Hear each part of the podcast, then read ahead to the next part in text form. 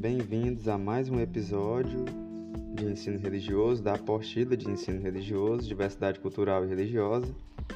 Estamos na página 174, né, no capítulo que fala sobre temporalidades sagradas, né? temporalidade sagrada e profana. O tópico de hoje é a temporalidade budista. A única certeza para o budista é a mudança. Nada do que é físico dura para sempre. Então, para os budistas aqueles que seguem essa religião, tudo aquilo que pertence ao mundo físico está numa constante transformação. Tudo está no fluxo de começar e acabar. Isto também se aplica a pensamentos e ideias que não deixam de ser influenciados pelo mundo físico, ou seja, não é somente a matéria que está em transformação.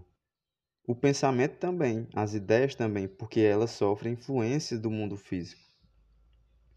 Isto implica que não pode haver uma autoridade suprema ou uma verdade permanente, pois nossa percepção muda de acordo com os tempos e grau de desenvolvimento filosófico e moral.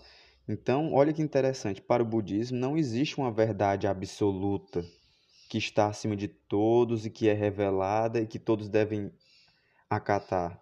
Não, essa verdade pode se transformar ao longo do tempo. São camadas de consciência. A nossa consciência pode ser cada vez mais ampliada. O que existem são níveis de compreensão mais adequados para cada tempo e lugar.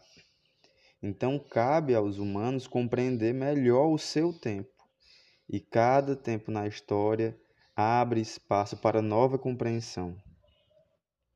Uma vez que as condições e as aspirações, bem como os paradigmas mudam, ou seja, bem como a história muda, as relações humanas, tudo muda, o que parece ser toda a verdade numa época é visto como imperfeita tentativa de se aproximar de algo noutra época.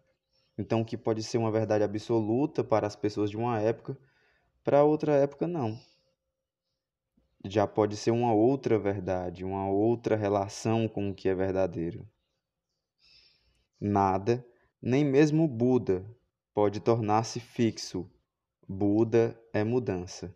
Só para lembrar, lembrar, Buda é, para os budistas, né, é a pessoa que serve de maior inspiração para o budismo. Ele é fonte de inspiração. Ele não é visto como um deus. Só lembrando que para os budistas não existe um deus, né, uma divindade. Existe o todo, o divino como uma totalidade.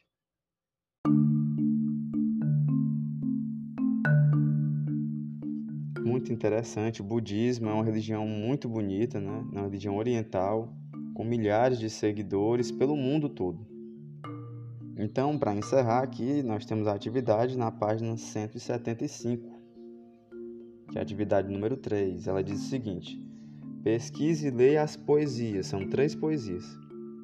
Cortar o Tempo, de Carlos Drummond de Andrade, O Tempo, de Paulo Esdras e A. Os Relógios, de Mário Quintana. E escreva um poema sobre o tempo sagrado. Então vocês vão produzir um poema. Vocês podem fazer uma junção desses três poemas sem problema algum. É isso, pessoal. Até mais.